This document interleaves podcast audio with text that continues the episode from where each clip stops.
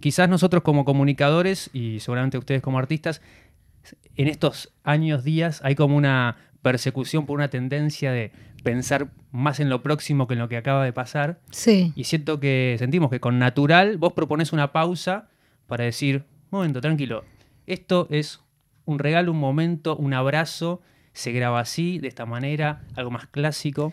Sí, es, es mi, expre- mi expresión aquí y ahora. Es como dijiste, es como decís vos, me parece que lo, lo resumiste muy bien. Yo siento que a veces correr detrás de las tendencias, porque la verdad es que corres siempre detrás.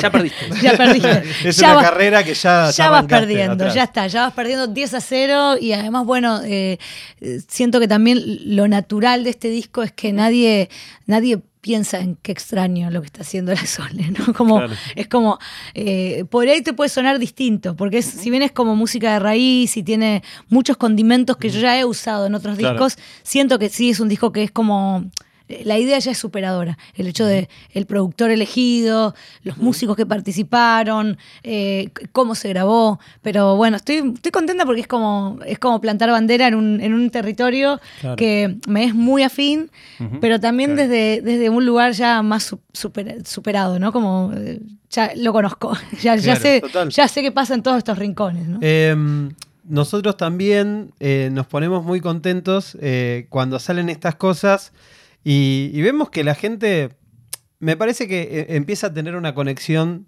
distinta. Digo distinta porque en la primera temporada, en ese episodio que grabamos, que está hermoso, que invitamos a la gente a escucharlo, no vamos a volver a hablar todo lo mismo que hablamos ahí, entonces sepan que hay una construcción diferente en este episodio. Eh, pero sí, lo que decíamos era como, bueno, por ahí mucha gente de, de nuestra generación tal vez había escuchado una chacarera por primera vez con vos y que era que se había acercado ahí. Y en este disco me parece que hay una cuestión como de, ya está, ya lo escuchaste, ahora vení, enamorate un poco más del folclore. Sí. Sentate en mi mesa, vamos, totalmente, desde una cuestión inclusive hasta hogareña, hasta... Totalmente. Bueno, desde los videos, desde, Claro. desde mezclar estético que tiene. lo gastronómico, lo estético, o sea, todo, todo tiene que ver con todos los sentidos. Esa es la Claro. realidad. Esa- ese fue un poco el planteo de este disco, ¿no? Que en definitiva tiene que ver con la música toda, pero sobre todo con la música que representa esta cuestión más popular, más Claro. este. La palabra raíz usaste recién, que Sí. me parece súper descriptiva también de eso. A mí me gusta más usar raíz que folclore, porque el folclore, lamentablemente, en un país como, como Argentina y en muchos países es una limitante. Mm. Y lo digo con pesar, pero. ¿Por qué sentís que Porque siento que mucha gente cuando escucha folclore dice, ah, bueno, no, es como, no es música para mí.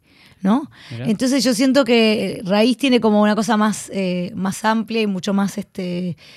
Porque en definitiva siento que el folclore es raíz, es la raíz de, la- de muchas de las músicas que escuchamos hoy. Re. Y probablemente eh, eh, esa raíz tenga otra raíz más antigua que hoy desconocemos porque por esto del paso del tiempo Sí, va sí, quedando sí, en el sí, camino. Eh, entonces me, me parece que está bueno. Está- es como así, comenz- así comenzó todo, como decirlo de alguna Y manera. además, no sé, lo que acá es un ritmo de 6 de 6 por 8 creo 6 que por ocho, manera, sí. en México es ese ritmo es otra cosa y también es Y tiene otro nombre, claro, pero, pero sí, el, el 6x8 siempre es 6x8, nada más que le cambiamos los nombres de acuerdo a- los países. obvio. Eso es así, sí. Esto es solo un fragmento de una entrevista que duró un montón más de un regalo que nos hizo un artista al prestarnos su tiempo y su presencia en este podcast que se llama Más Música, Más Emoción. Entonces, Por favor, suscríbete a este canal de Filter Sur para enterarte de los próximos episodios y de todos los artistas que pasaron por este podcast.